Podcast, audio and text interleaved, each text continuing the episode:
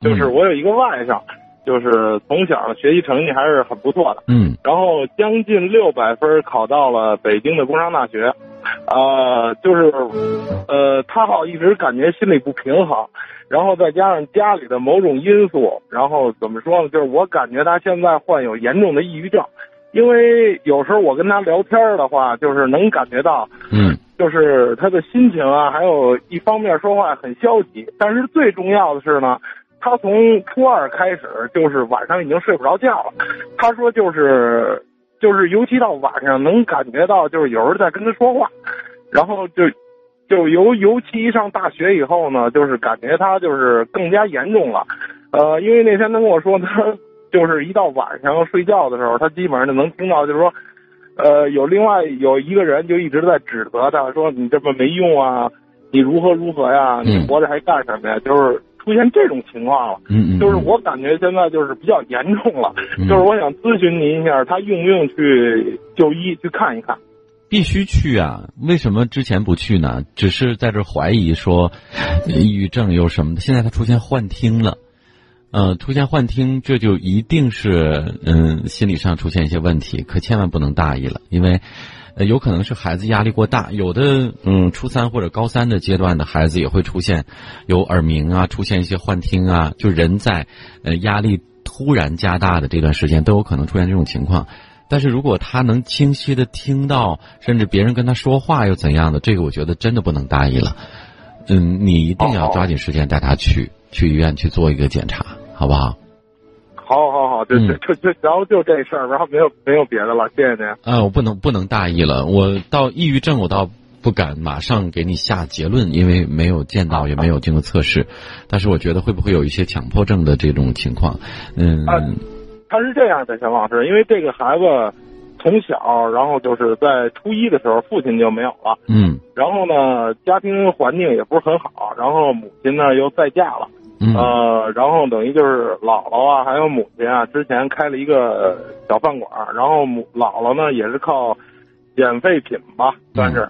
然后嗯考到北京来，自认为就是因为在他们当地嘛，考的将近六百分还是不错的。同时，他到北京来以后，在这个工商大学，就是同样的北京的孩子考四百多分就能进这个学校，所以他感觉心里就不平衡了。然后他想去当兵，然后当兵的时候呢，体检出来他身上有这个叫白癜风，所以他一下心里就更不平衡了。所以，然后有时候我跟他聊天，然后他有时候呃就跟我说一说嘛，然后觉得我觉得越越说越严重，所以我就想咨询您一下，用不用去看，就是这这个事儿。一定要去，因为而且有的呃精神类和心理类的这个疾病，确实是不能排除有还有家传家族的遗传史的这个可能性，就是概率会很高，所以呢，还是抓紧时间去啊，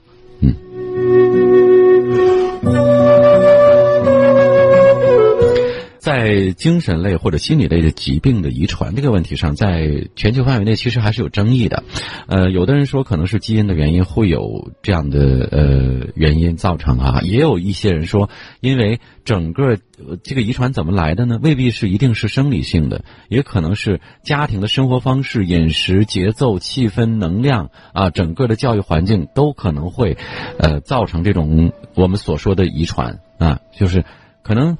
呃，奶奶那辈那辈有，爸爸这辈可能父母这辈也有人啊，呃，有这类的疾病，到孩子这儿还有，有的时候是一种家风的传承，啊，也就是我们说阳光健康的人出来养出来的孩子，这个家庭当中他可能也会阳光健康。那相反，抑郁沉闷的家庭当中，也可能孩子也会这样。所以呢，对于这种。呃，遗传的这个说法啊，现在还是有争议的，但是总之这种概率还是挺高的啊，也希望呢大家能够引起注意。